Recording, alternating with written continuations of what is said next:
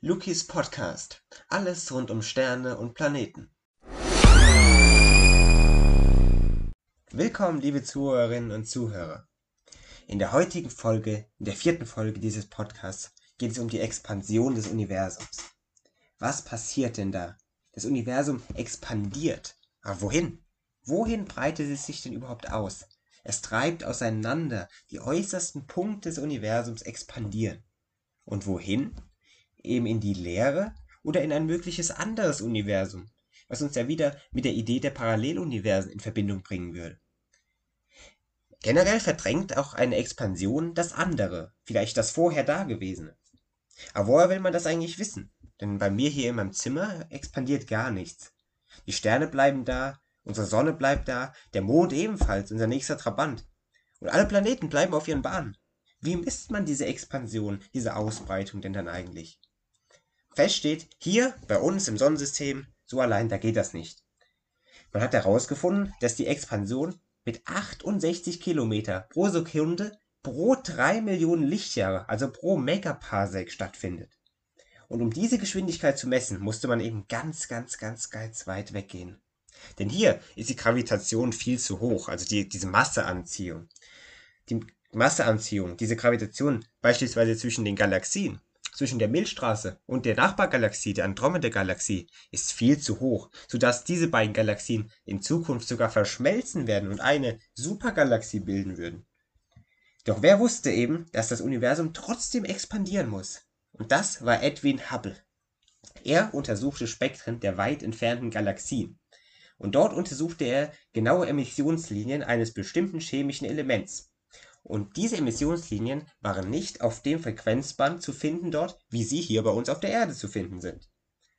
Man kann sich dann einfach mit einem Gas in Zylinder vorstellen. In einem Gas, in einem Zylinder kann man die Strahlung der Atome genau messen. Das wäre die Ruhefrequenz der Atome, so nennt man das. Und Hubble konnte dort, wo er den Sauerstoff erwartet hat, ihn anders finden an einer anderen Stelle, also nicht an der Stelle, wie er hier auf der Erde im Frequenzband vorhanden wäre. Was hat er also daraus geschlossen?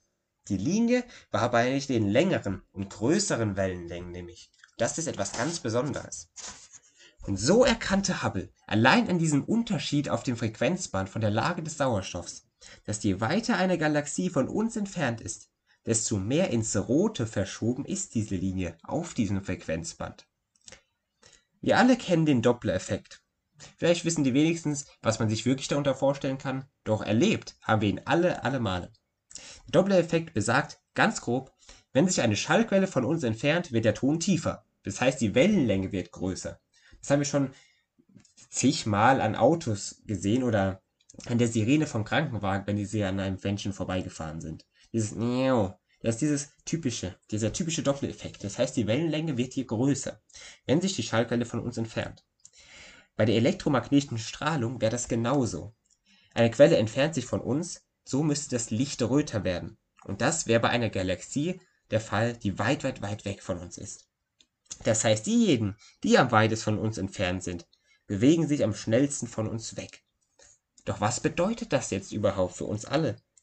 Man kann das erstmal mit einem kleinen Luftballon vergleichen. Hier können wir uns mehrere Punkte darauf vorstellen und betrachten erstmal die Punkte, die am Anfang am weitesten voneinander entfernt waren. Jetzt blasen wir diesen Luftballon mal auf. Sie können das zu Hause mal probieren gerne. Sie werden beobachten, dass die äußersten Punkte dieses Luftballons sich am schnellsten voneinander wegbewegen.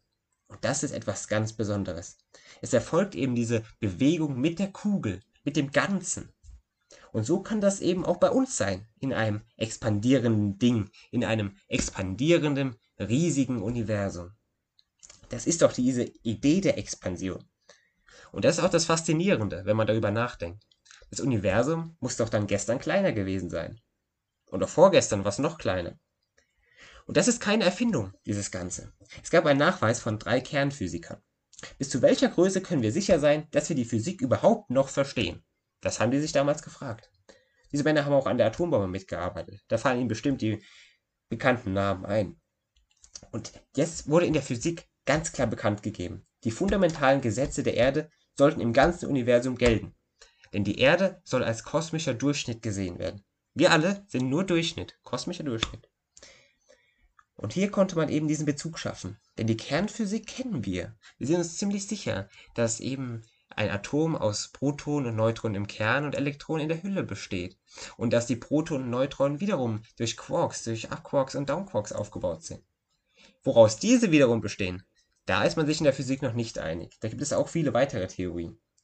Doch erstmal hier sind wir uns sicher, dass wir die Kernphysik so weit verstanden haben.